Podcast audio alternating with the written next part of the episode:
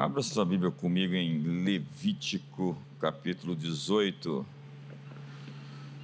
Vamos ler somente o verso 5. Portanto, os meus estatutos e os meus juízos guardareis, cumprindo-os. Olha só essa frase. O homem viverá por eles, eu sou o Senhor.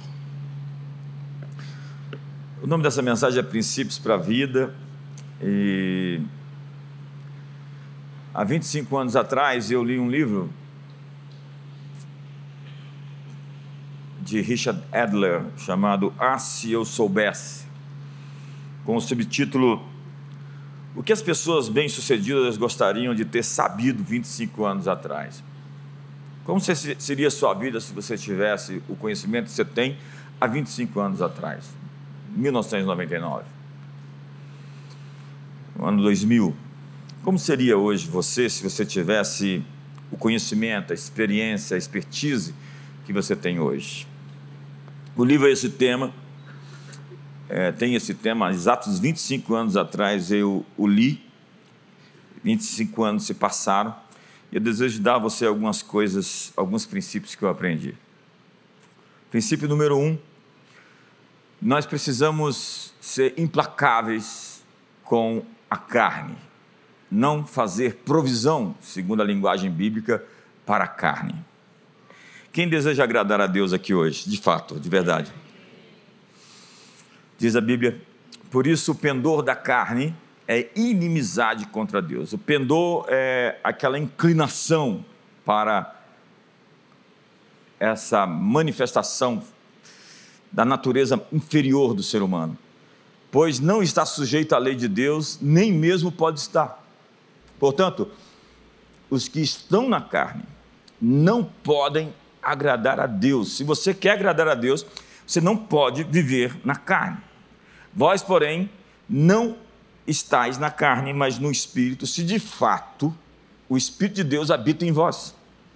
E se alguém não tem o Espírito de Cristo, esse tal não é dele. Veja que afirmação radical. Nós somos selados com o Espírito Santo, ele vem morar dentro de nós.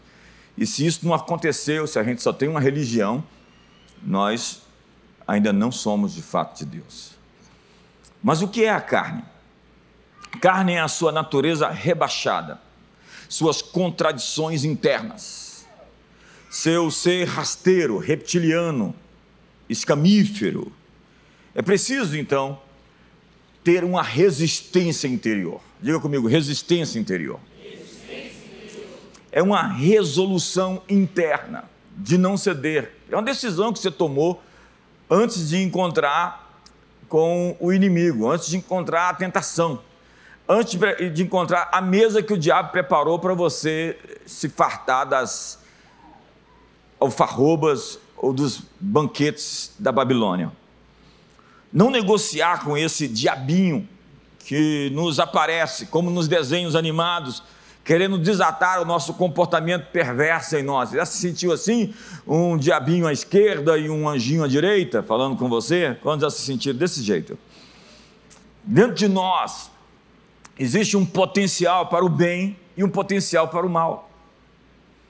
E nós temos que fazer a escolha de agir no espírito ou na carne. Esse é o nosso grande poder, o poder de escolher. Veja o que a Bíblia diz. Andemos dignamente como em pleno dia. Andar de dia é andar na claridade da luz. Não em orgias e bebedices, bebedices, não em impudicícias e dissoluções, não em contendas e ciúmes, mas revestivos do Senhor Jesus Cristo. E nada disponhais, não façais provisão para a carne no tocante às suas concupiscências. O texto não precisa ser mais claro. Não fazer concessão para a carne é viver com autodeterminação, sem hesitar, sem contemporizar, sem vacilar. Os demônios, quando olham para alguns irmãos, dizem: Olha ali, vamos ali, olha lá o vacilão, vamos pegar ele. É preciso decidir viver por princípios e não por sentimentos. Viver emocionalmente, reagir sentimentalmente, é se mover na carne. Se você for ver, as obras da carne são conhecidas: idolatria, feitiçaria, ciúmes, inveja, divisão, facção. E os que tais coisas praticam não herdarão o reino de Deus, diz Paulo em Gálatas capítulo 5. Princípios são as leis da vida. São elementos funcionais que pavimentam o nosso caminho para o nosso destino.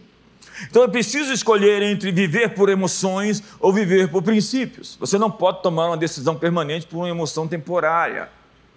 O texto que eu li vai falar justamente sobre essa teonomia. Você conhece teologia? O que é teologia? Teologia é o estudo sobre Deus. Teonomia é a lei de Deus. Nomia de agronomia, de economia. Então, teonomia é a lei de Deus. E a lei de Deus funciona em qualquer lugar. A Bíblia não é um livro sobre religião, a Bíblia é um livro sobre princípios, sobre um relacionamento que você tem com Deus. E a Bíblia fala sobre impostos. A Bíblia fala sobre juros, a Bíblia fala como tratar o imigrante, como lidar com o pobre, como ser próspero, bem-sucedido, como educar seus filhos, como ter um casamento bem-sucedido. Isso é a teonomia. Ser teonômico é entender que a Bíblia funciona para qualquer esfera da vida. A Bíblia não é um livro resumido, é um livro que funciona em qualquer ambiente. Quantos estão comigo aqui hoje? Então, quando se trata de princípio, não está na mesa uma discussão se nós vamos obedecer ou não. É como a lei da gravidade. Se você testar a lei da gravidade, você vai se quebrar. É como dois corpos que não ocupam o mesmo espaço. Você precisa obedecer princípios para que os, esses princípios não quebrem você. Não existe uma maneira certa de fazer uma coisa errada. Então diz a Bíblia: ai dos que ao mal chamam bem e ao bem mal, que fazem da escuridade luz e da luz escuridade, põem o amargo por doce e o doce por amargo. Ai dos que são sábios a seus próprios olhos e prudentes em seu próprio conceito. Ai dos que são heróis para beber vinho e valentes para misturar bebida forte, os quais por suborno justificam o perverso e aos justos negam justiça. Nós estamos falando de princípios, de elementos fundamentais para ter uma vida sólida. Quando a Bíblia fala de dissolução, a Bíblia está falando de algo que está se desfazendo. E o mal não é sólido o mal ele derrete. Nós vivemos numa sociedade líquida porque é uma sociedade sem princípios. Quantos estão comigo aqui hoje? Não fazer concessões para a carne é dizer não o mais rápido que você puder. É ter o um não já no automático. Sem pensar como uma programação interior. O não é, portanto, uma resposta programada, imediata, planejada anteriormente, assimilada no fundo do ser. Como diz o salmista: Escondi a tua palavra no meu coração. Tua palavra está dentro de mim para eu não pecar contra ti. Tua palavra virou programa. É uma programação anterior a encontrar qualquer tipo de tentação. Eu já, está, já estou blindado pela verdade de Deus. Quantos estão comigo aqui? Eu sinto que você está meio tímido hoje. Prometo que eu vou começar a pregar daqui a pouco. É quando a santidade se torna natureza.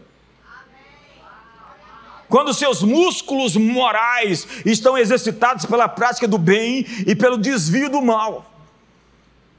Já é um programa, você vê o mal e já se desvia dele. Porque a Bíblia diz: os caminhos dos retos é desviar-se do mal, e o que guarda o seu caminho preserva a sua alma. Mas tem gente tão baleada de alma. Você vê o sujeito e fala assim: rapaz, está esculachado.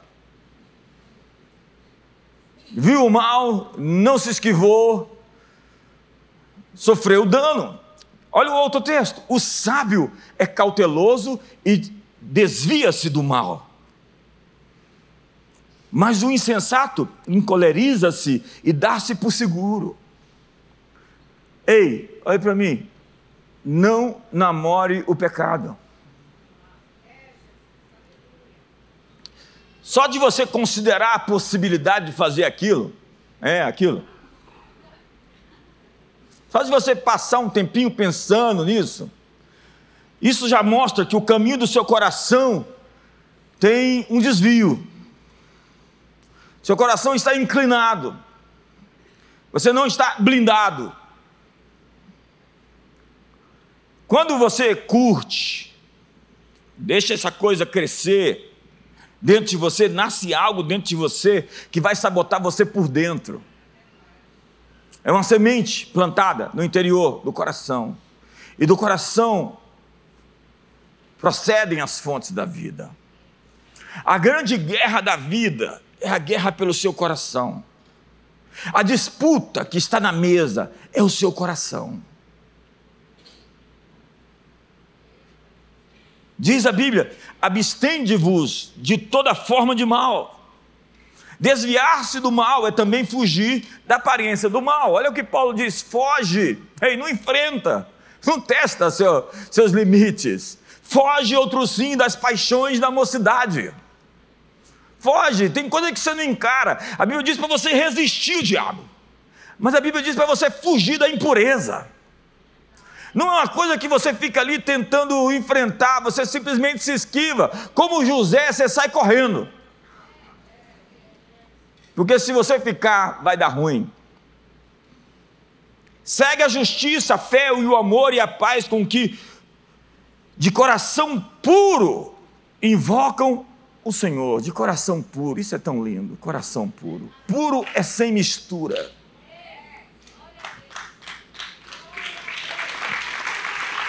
Diz a Bíblia, a gente não sabe por que, que Jó saiu do outro lado. A gente sabe sim, olha só por que, que ele saiu do outro lado.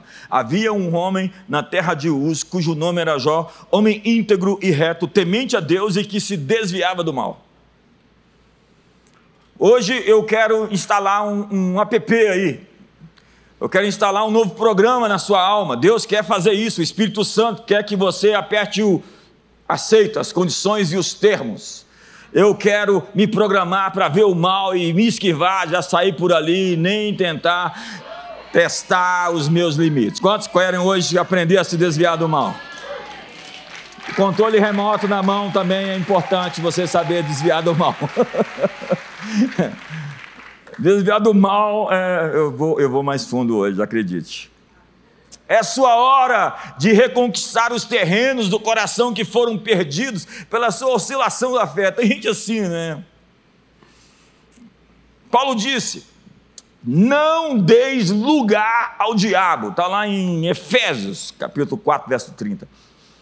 Não dar lugar. Lugar é a palavra topos. Já ouviu a palavra topografia?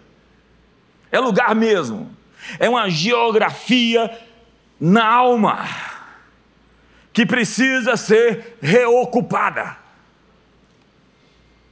Isso vai exigir austeridade, seriedade, disciplina e força de vontade. É preciso ter músculos no caráter. Você vai para a academia fortalecer seus músculos físicos, faz bem. Mas mais importante é ter músculos na alma, músculos que resistem o mal, músculos que amam a Deus, músculos que se faz oponente de tudo aquilo que é errado. Me ajuda aí. Isso significa exercitar sua vontade interior. Você não é liberto até que diz não e diz não de novo, e diz não de novo. E quando você diz não, muitas vezes você fica impermeável. Tem gente com vontade fraca, com ânimo dobre, é o que o texto da Bíblia fala assim: ânimo dobre. Homem de ânimo dobre, inconstante em todos os seus caminhos. É importante fortalecer as fibras e os ligamentos e os nervos da volição. E por volição entenda, entenda a vontade do ser humano. Volição é o seu poder de decidir, poder de escolher. Mas tem gente tão assim suscetível, né? Você já tem que chegar com a decisão tomada. É como diz o Sun Tzu: os vencedores chegam na guerra com a decisão tomada de vencer. Eles não estão titubeando. Você chega na parada dizendo não, tem gente que fala assim: não, não, ah, não sei. Eu aprendi uma coisa para fortalecer os músculos volitivos da alma: o jejum. Porque o jejum é uma arma poderosa que vai domar esse ser contraditório, vacilão que habita em nós. Porque o jejum vai fazer você dizer não, não e não para muita vontade interior da coisa mais básica que o ser humano precisa, que é comer. Que é se alegrar, se divertir, porque o jejum é aflição de alma. Então, quando você entra no jejum, normalmente você está se afligindo. E colocando o seu espírito no comando da sua alma, colocando o seu espírito no controle do seu corpo. Então o seu corpo faz o que você quiser. Diga, eu estou no comando. Tem uns que não estão com essa certeza, não. Diga, eu estou no comando. À medida que você diz não, você ganha força e fica mais forte em decidir. Forte em decidir é uma, uma frase forte. Ter uma decisão forte chama-se autodeterminação. O objetivo é ser um homem, uma mulher com uma decisão inquebrável. É o autogoverno, a autoliderança. Ninguém pode liderar os outros se não lidera a si mesmo. Não siga um líder que não se lidera. Quantos estão comigo aqui? A propósito, não, não vou falar. Depois eu aviso. Princípio número dois. Eu tenho que ser rápido nesses dois primeiros, porque eles são os mais longos. É preciso lidar com o seu self-talk, a sua conversa interior, seu diálogo interno. Existe um diálogo aí na sua cabeça? Ele é tão profundo que às vezes ele invade seus sonhos, né? está lá sonhando, um bocado de coisa que você nem imaginou que estava lá dentro. Há uma guerra sendo travada no reino invisível. Essa guerra é entre as forças do bem e do mal, e o campo de batalha é a sua mente, e a disputa é pelo seu coração. O diabo quer o seu coração. Porque o coração é essa interioridade que adora, que se rende, que se prostra, diante de, do Criador ou diante dos ídolos modernos do momento. Eu espero que você saiba o que está acontecendo dentro de você, porque muita gente não consegue parar para discernir. Eu sei como você está pensando pelos seus sentimentos, porque os seus pensamentos geram emoções, e essas emoções denunciam o que está acontecendo no seu diálogo interno. Como você está se sentindo é a maneira como você está pensando interiormente. E você pensa 1.500 palavras por minuto, e tudo isso de maneira silenciosa. Nós somos uma máquina de processamento de pensamentos, de ideias. Nós somos muito criativos e começamos a criar até histórias, histórias que não existem, histórias sobre os outros. E é nesse ponto que eu entro com Isaías, falando do Leviatã. Naquele dia o Senhor castigará com a sua dura espada, grande e forte. Veja a ênfase, né? Para bater nesse monstro, tem que ser uma espada dura, grande e forte. O dragão, a palavra dragão é o Leviatã, serpente veloz, e o dragão, serpente sinuosa, e matará o monstro que está no mar. O Leviatã na Bíblia é um espírito descrito como uma criatura do Nilo, uma espécie de crocodilo, a serpente retorcida, algo que está debaixo da água e pode de repente surgir para cima e depois volta para debaixo da água de novo. Emerge, submerge. É como que um espírito que se esconde. O Leviatã, ele é um espírito que insinua suspeitas. Muitos dos meus amigos, é, dentro e fora do Brasil, falam sobre o Leviatã como um espírito que controla pensamentos que tenta controlar as pessoas por meio da divisão. E hoje a divisão está bem presente no nosso mundo. E muito do que nós estamos vendo não é força humana, carnal, não é carne nem sangue, como diz Paulo. A nossa guerra não é contra carne e sangue, mas sim contra principados, potestades, dominadores deste mundo tenebroso, forças espirituais do mal nas regiões celestiais. Efésios 6, verso 12. Então nós temos motins raciais, pessoas apaixonadas e ideologicamente tóxicas, pobres contra ricos, homens contra mulheres, jovens contra velhos, negros contra brancos, sul contra o norte. Então a palavra Leviatã significa esse crocodilo, essa serpente torcida. Um crocodilo não tem a capacidade de mover a sua mandíbula. Então, o que ele morde, ele gira, ele morde e gira para quebrar, para desmembrar. É o espiral da morte. Eles afundam os dentes, giram e usam o peso do corpo para arrastar o membro. E se isso não funcionar, eles giram e puxam você para o reino deles e cortam o seu oxigênio. Gente morrendo asfixiada. Satanás está empenhado em destruir os nossos relacionamentos. A palavra Satanás é adversário. E a palavra diabo, diabolos, é o que se põe entre para dividir. É aquele que divide. O trabalho do diabo é dividir as famílias, é dividir os amigos, é dividir a igreja, é dividir a sociedade. A única vez que você receberá algo negativo do céu é quando você discerne espíritos. Mas há muito discernimento que não é discernimento, é malícia. A Bíblia diz: sede sábios no julgar e não na malícia. E o inimigo quer, deseja, lhe inundar com hostilidade, especulação e revolta. Você já pensou como o inimigo destrói os relacionamentos? Um pensamento entra na sua cabeça e depois um sentimento vem sobre você. Um ressentimento, uma suspeita, uma agitação. Pode ser que algo esteja errado com essas pessoas que estão na sua mente, mas você não pensa isso de maneira graciosa. O Espírito põe em foco a coisa errada delas, e em vez de orar por elas e sentir-se solidário, você começa a construir uma história contra essas pessoas. Isso acontece com você? Ou pior, as pessoas estão construindo uma história contra você. É um silêncio aqui hoje? Né? A estratégia demoníaca é provocar sentimentos hostis e destrutivos uns contra os outros. O inimigo planta pensamentos em sua cabeça, e se você não aprender a andar no amor sobrenatural de Deus, você vai seguir na frequência da polarização política, religiosa e pessoal. E é preciso discernir quem está por detrás desses pensamentos que nos divide, que nos põe uns contra os outros. É necessário quebrar o poder que faz você odiar as pessoas, viver ressentido delas e distorcer o que elas são e o que elas dizem. Tem gente mestre em distorcer as coisas. Você já teve uma enxurrada de pensamentos negativos e inesperados em relação a alguma pessoa? Quantos aqui habitam no planeta Terra? Muito obrigado.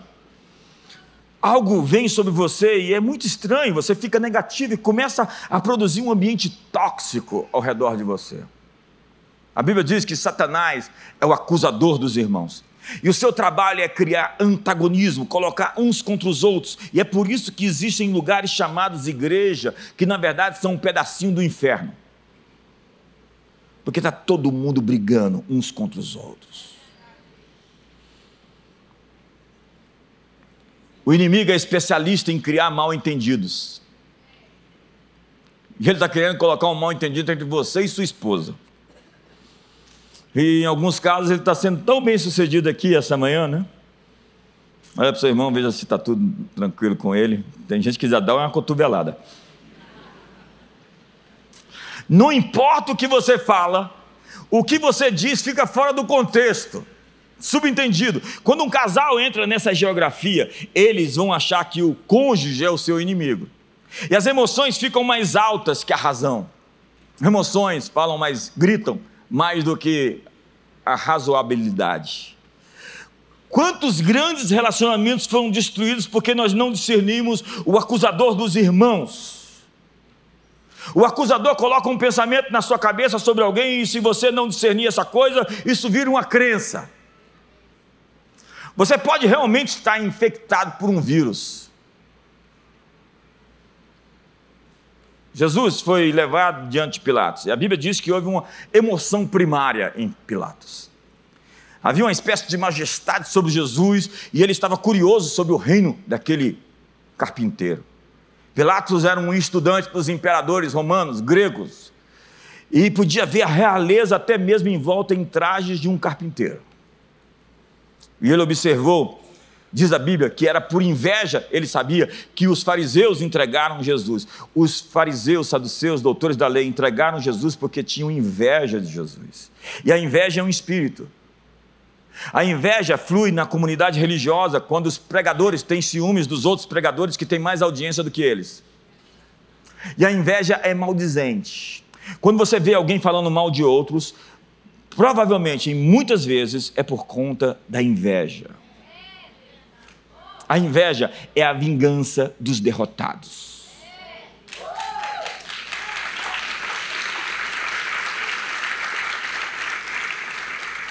Esse espírito de inveja pode entrar nos seus amigos. Você é alvo quando se levanta e começa a alcançar algo. No momento em que você se eleva acima do comum, isso não será perdoado. Então, se você está sendo atacado, parabéns, você está em evidência. E se você está crescendo, se prepare, você vai ser atacado. A divisão no corpo de Cristo não é motivada pela busca da verdade, mas pela comparação, pela inveja e pela competição. Tem gente que secretamente compete com você. Quando você está criticando outra pessoa, você não está construindo o reino de Deus, você está dividindo. Você pode ter sido mordido pelo Leviatã. Olha para o seu irmão, veja se ele foi mordido.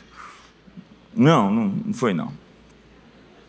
Então, preste atenção. Certifique-se de que o inimigo não tem uma geografia no seu coração para depositar suas mentiras. Que seu coração não é aberto, ou que você foi preso pela ofensa. Tem pessoas que foram ofendidos e estão fisgados. É o que diz John Bevere no seu livro A Isca de Satanás. Quando você é ofendido, você é uma presa do inimigo. Porque a ofensa faz você ver tudo pelos olhos do ressentimento, da amargura. Alguém em casa aqui hoje? Então, isso funciona com raiva, desacordo, desunião. E distorce o significado de uma atividade ou de um erro inocente e torna tudo algo malicioso. Tudo fica subentendido, tem duplo sentido. Davi, o grande rei, lidou contra isso. O Salmo 56 fala sobre isso, mas eu quero ler só dois versos. Todo dia torcem as minhas palavras, e os seus pensamentos são todos contra mim para o mal. Ajuntam-se, escondem-se, espionam os meus passos, como aguardando a hora de me darem cabo da vida. Então, o crocodilo agarra-se a um membro e depois gira, a fim de torcer e desmembrar a presa. Seu trabalho é desmembrar, é dividir. Quantos relacionamentos em sua vida foram desmembrados? Quantas pessoas importantes entraram e saíram da sua vida e não deviam ter saído? Deus te colocou junto com alguém que o diabo quer tentar rasgá-lo. Se Deus te une a alguém, então a unção é fortalecida por articulações e ligamentos. Agora pense na dor das articulações e ligamentos partidos. O corpo de Cristo é unido por juntas e articulações. Mas tem gente que já partiu tanto, é a natureza do órfão, né? Ele não tem conexão com os outros, porque ele foi abandonado já cedo, quando criança, e o pai virou as costas e foi embora, e para ele é tão fácil romper relacionamentos, sair de uma igreja e ir para outra, é, desfazer amizades, se divorciar romper conexões. Ele não sente nem mais essa dor, porque ele dentro está desmembrado, porque o Leviatã fez um bom trabalho com ele. Isso tem a ver com narcisismo. Desde o início da história daquele menino, o diabo atacou ele na arma da vergonha. A vergonha. A vergonha é uma grande arma. E o contrário da vergonha é ser vulnerável. Ser vulnerável. Uma pessoa que sempre está se defendendo é uma pessoa que sempre está com vergonha. Viver na defensiva. Quando você se torna vulnerável, você é realmente poderoso. Você consegue até rir das piadas. que são feitas contra você. Você fala assim: ah, estão falando mal de mim, eu tenho coisa pior para falar para você sobre mim.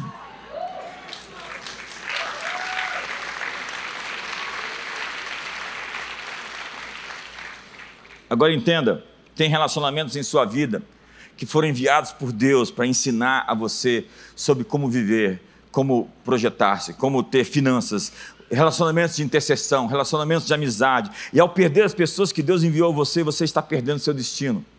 Porque sucesso é feito de conexões.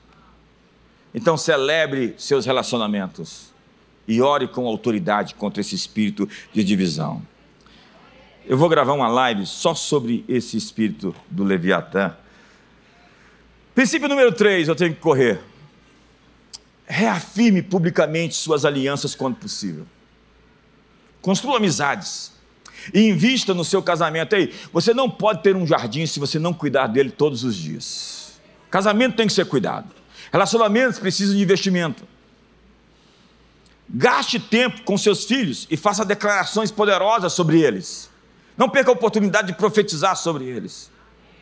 Eu jejuo toda semana pela minha família.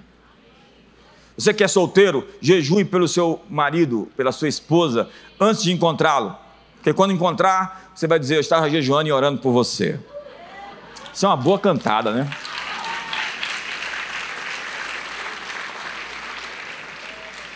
Torne público o seu amor e as suas alianças. O salmista diz: Cumprirei os meus votos na presença de todo o seu povo. Ele disse mais: Alegrei-me quando me disseram: Vamos à casa do Senhor. Diga a todos que você é um cristão e viva como tal. Isso é muito legal, você dá o testemunho da sua fé. Isso ajuda você a reduzir radicalmente as opções que lhe aparecem. Eu cheguei na faculdade no primeiro dia e falei: Sou pastor. Fica sabendo, eu sou cristão. Então pode me vigiar. Você está aqui para isso. Tem gente que é agente secreto, chega lá, ninguém te conhece. Então você pode fazer as coisas que você quer fazer sem ser criticado. Mas no momento que você diz, sou cristão, as pessoas vão ficar assim. Você é luz, né? Estamos de olho em você. Ninguém vai reclamar porque a, as trevas tropeçaram e caíram. Mas quando aquele que diz que é luz tropeça e cai, todo mundo vai ver. Quantos estão comigo aqui hoje? Então você chega lá no trabalho e fala assim: Eu sou cristão! Eu sigo a Jesus. Quantos seguem a Jesus aqui hoje? É, tira aquela foto lá com aquele decote do Instagram, por favor. Você está falando, eu sou solteirona! Preciso me casar! Não, menos, menos, menos, menos. Não está tão disponível assim. Princípio número 4. Saia da geografia das coisas condenadas. Lembra-se de Sodoma e Gomorra? A Bíblia diz que Abraão foi até os carvalhais de Manré e Ló foi até as campinas de Sodoma porque ele buscava prosperidade. Ele queria dinheiro e saiu de Sodoma sem nada. Você sabe o que é sair quebrado de um lugar? É Ló, que queria ganhar dinheiro, ganhar dinheiro e saiu sem nada. Só com a roupa do corpo, e com as filhas comprometidas, e com a esposa uma estátua de sal. Lembra de Acã e as coisas condenadas à destruição? Está lá na Bíblia.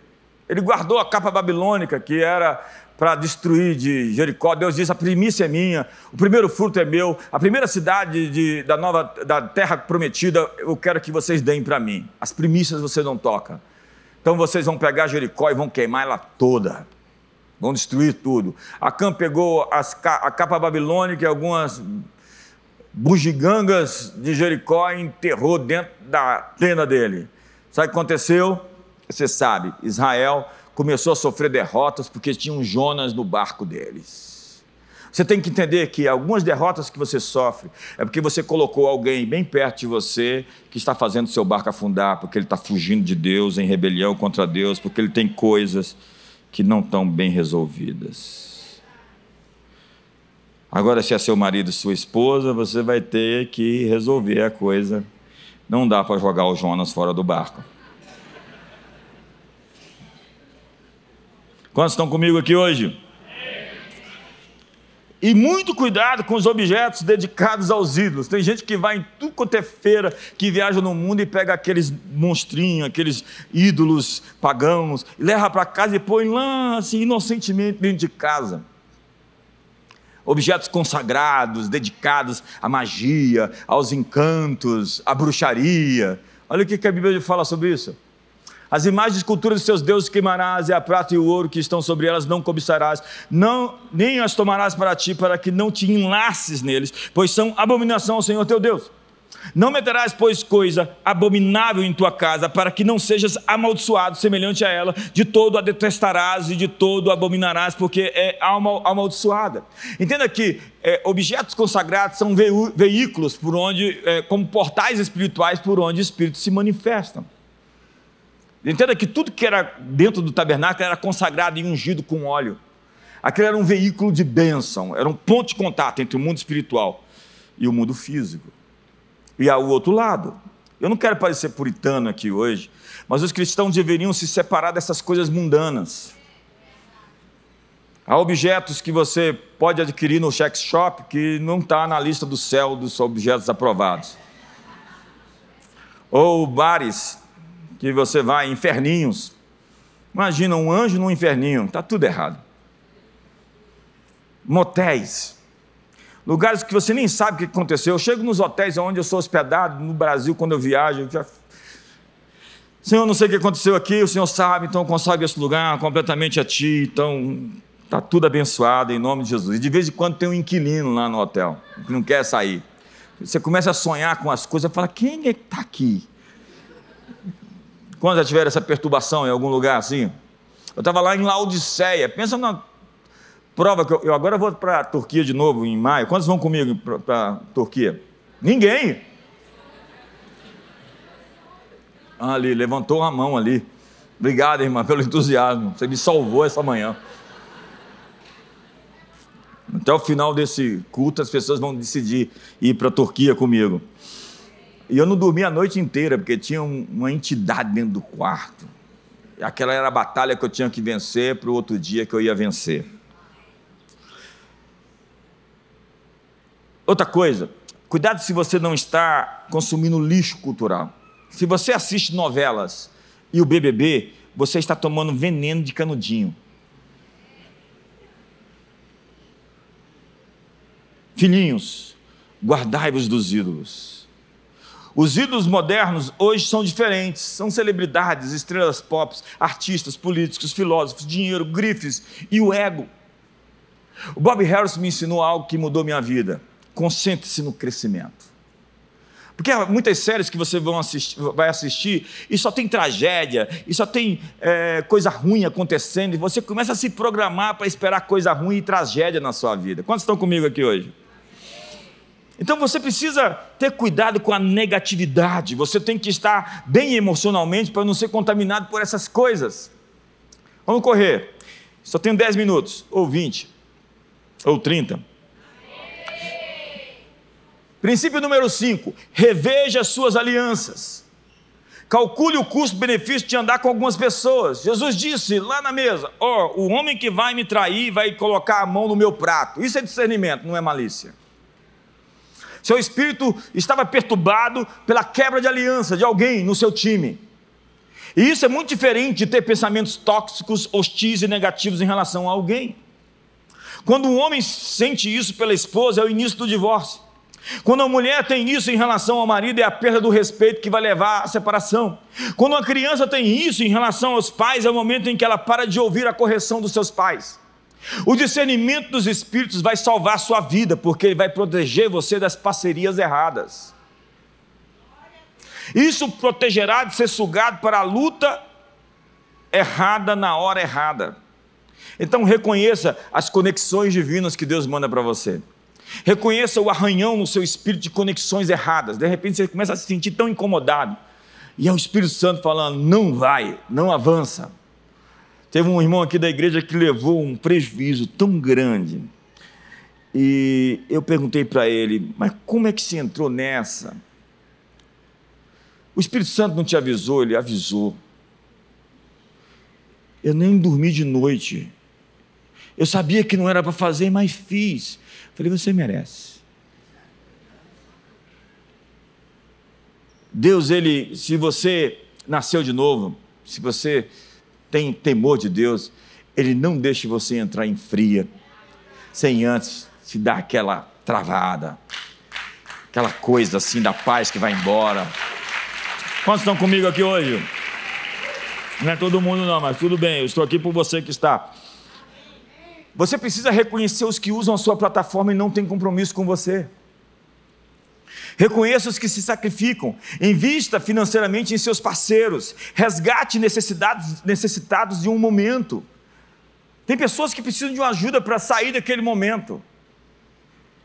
Uma oferta a um amigo que está passando por tempos difíceis.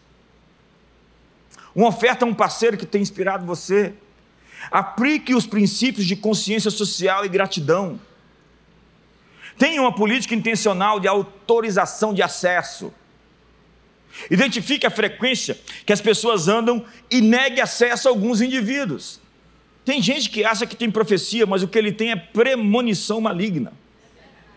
Quantos conhecem um profeta doido aí, da, profeta da morte? Tudo o que ele vê é coisa ruim. É um ser opresso que quer oprimir você.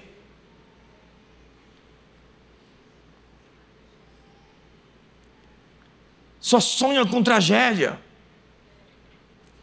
Eu criei um dispositivo interno que se chama acesso negado. Você precisa controlar o seu ambiente. Portas existem para manter algumas pessoas do lado de fora. Portas existem para permitir que algumas pessoas entrem. Em 2018, eu estive na sede da Google e nós fizemos ali uma imersão na Google.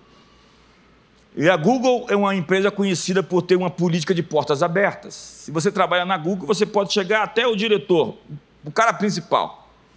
Mas em muitos casos, quando você vai lá sem propósito, sem plano, sem objetivo e irresponsavelmente, você nunca mais volta.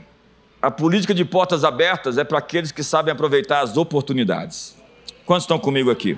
Se você tem um momento marcado com o governador, aproveite bem esse momento com o governador, porque ele não tem tempo para ficar ouvindo encheção de linguiça. Quantos estão comigo aqui hoje, em nome de Jesus? Então, é preciso ter critério a fim de não perder a oportunidade. Se você tem acesso, não feche a porta por abuso ou incompetência. Tem pessoas que têm a minha intenção, a minha atenção. Elas pagam preço, elas se esforçam, elas têm pele no jogo, elas se sacrificam, elas zelam pelo relacionamento, elas não repartem a intimidade que eu dou a elas. Elas não agem com desrespeito, porque o desrespeito cria um, uma parede entre nós. Deus disse: a intimidade do Senhor é para aqueles que o respeitam. Deus não tem intimidade com quem não o teme, e o temor ali é respeito. Então, qualquer pessoa normal na vida não permite que uma pessoa desrespeitosa sente na sua mesa e tenha relacionamento de intimidade. Quantos são assim como eu? Me ajuda aí, por favor. Acho que todo mundo, né? Então, se você tem um encontro importante, se prepare para esse encontro. Se você vai encontrar a moça, vai falar com ela sobre o jejum e oração que você fez a vida inteira por ela, prepare-se para esse momento. Quando José foi encontrar Faraó, ele fez a barba. Ele colocou, a Bíblia descreve em detalhes, ele colocou uma nova capa. E ele saiu dali orando, orando, com certeza. Então não seja indolente ou irreverente quando reuniões precisam de protocolos. Tem gente sem protocolo.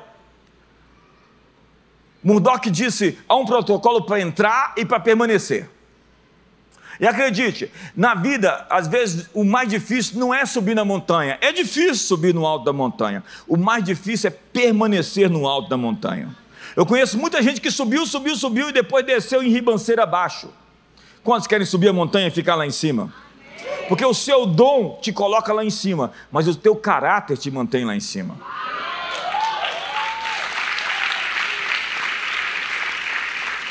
Princípio número 6, eu estou terminando. Trate sua passividade ou seu ativismo. Ser passivo e ser ativista são duas coisas, dois extremos. Ser passivo é ser sem ação quando o momento exige uma resposta. Quantas mulheres estão em um casamento assim? Não, por favor. Ser ativista é ter ações demais sem foco ou estratégia, quando o sujeito está tirando para todo lado. Enfim, esses são conselhos práticos, princípios de uma vida vitoriosa. E o princípio número 7, para terminar, coloque Jesus no trono da sua vida. Vamos esperar.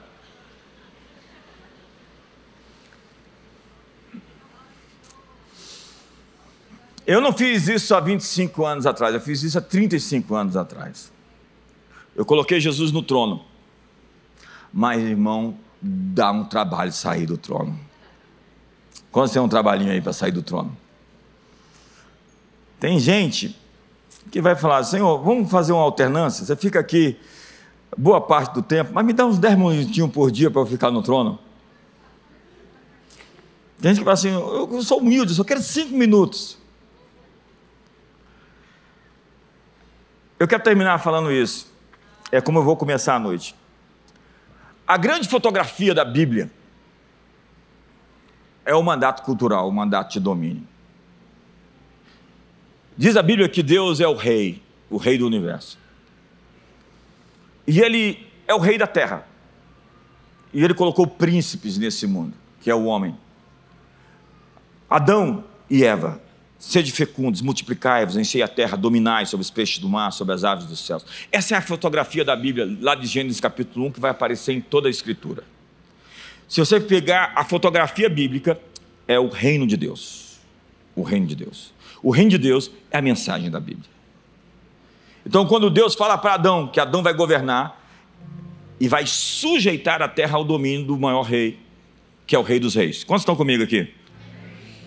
Mas Adão comete traição, alta traição.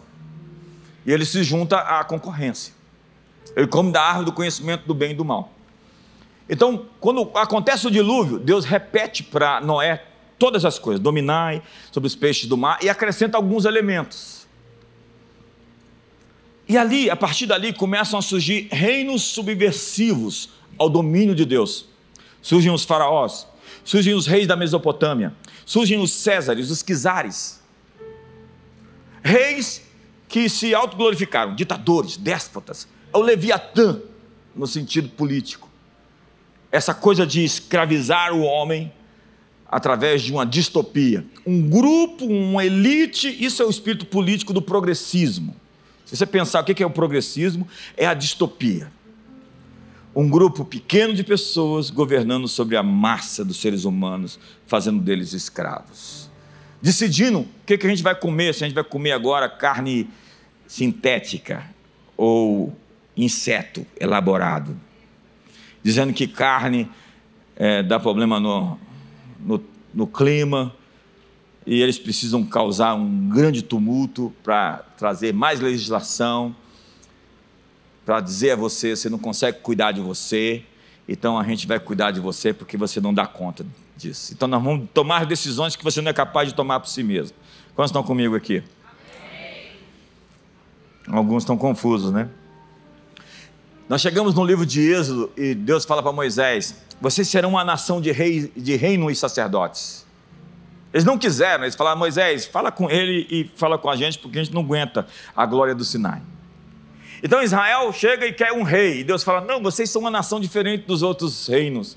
Vocês têm a mim como rei, mas já que vocês pediram tanto rei, eu vou dar Saul para vocês. Vocês sabem a história, surge Davi, que é aquele sujeito que vai levar uma linhagem de onde vai surgir o rei Messias. E o rei Messias, você sabe, é Jesus.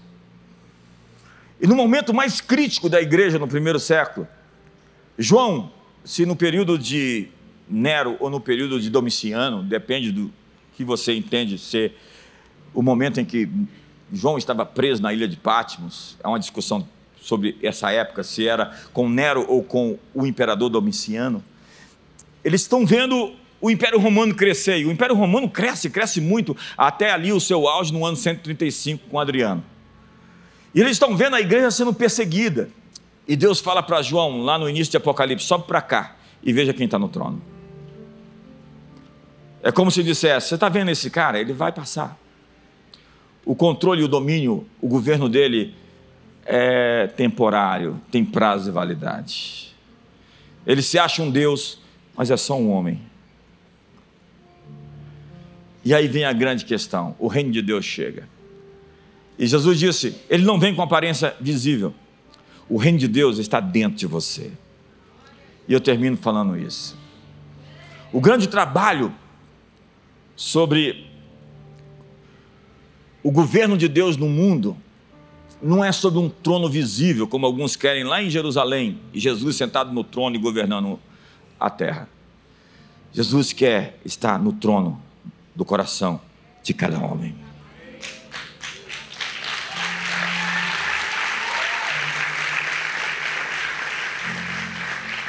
Porque o coração do homem tem o mesmo veneno.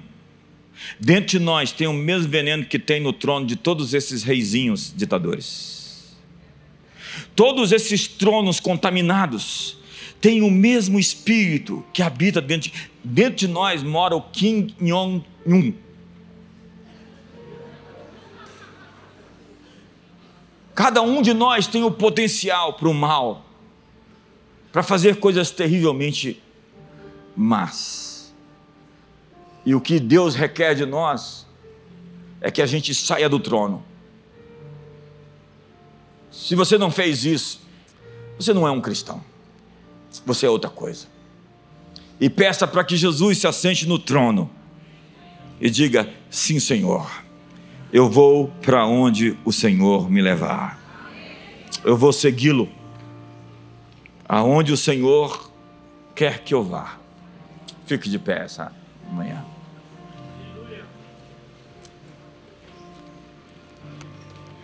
Você sabe o que Jesus quer de você? Ele quer tudo. Ele quer a coisa mais importante que você tem: sua vida, sua alma, seu espírito, seu coração. E Ele quer se sentar sobre o trono da sua vida e te guiar como um filho. O reino de Deus não vem com aparência visível. É o governo de Deus sobre cada homem que resolveu se render. E a batalha de muitos aqui é uma batalha de rendição. Você não quer entregar, né? Você ainda quer viver no inferninho, na sua vã filosofia, com as suas convicções, com suas bebedeiras. Às vezes dorme tomado.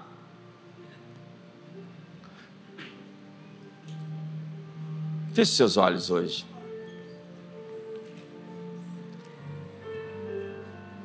Essa última canção que nós cantamos no louvor diz tudo. Sabe, esses reis, eles não são reis de fato. Eles, eles passaram. E o Nero, que perseguiu a igreja, sumiu. E os imperadores foram embora, e os czares também. E esses que estão aí, que se acham suplentes da divindade, prepare-se, eles vão passar também. Só existe um que o seu governo é sempre eterno e jamais passará. E ele vai reinar sobre toda a terra mas não antes de governar em nossos corações. Levante as suas mãos hoje o adore. Feche seus olhos. Hoje é a oração mais sincera que você pode fazer na vida. É dizer: Eu quero que tu governes. Seja sobre mim o meu rei, o meu senhor. A palavra é Curios, o dono. Ele é o dono. Você veio dele, foi criado por ele e deve voltar a ele o oxigênio, a vida, o sol, a chuva, a terra, a força, toda boa dádiva, todo dom perfeito procede do Pai das luzes, onde não há sombra nem variação de mudança. E hoje todos comigo nessa manhã, aqui e na internet, digam comigo, Senhor Jesus, eu quero que tu sejas meu rei no trono da minha vida que tu governes a minha história e que eu decida a partir das tuas instruções que eu faça as escolhas que o Senhor deseja que eu viva uma vida para a tua glória. E que o amor de Deus, a graça de Jesus e a comunhão do Espírito Santo seja sobre todos um ótimo dia. Deus abençoe a todos.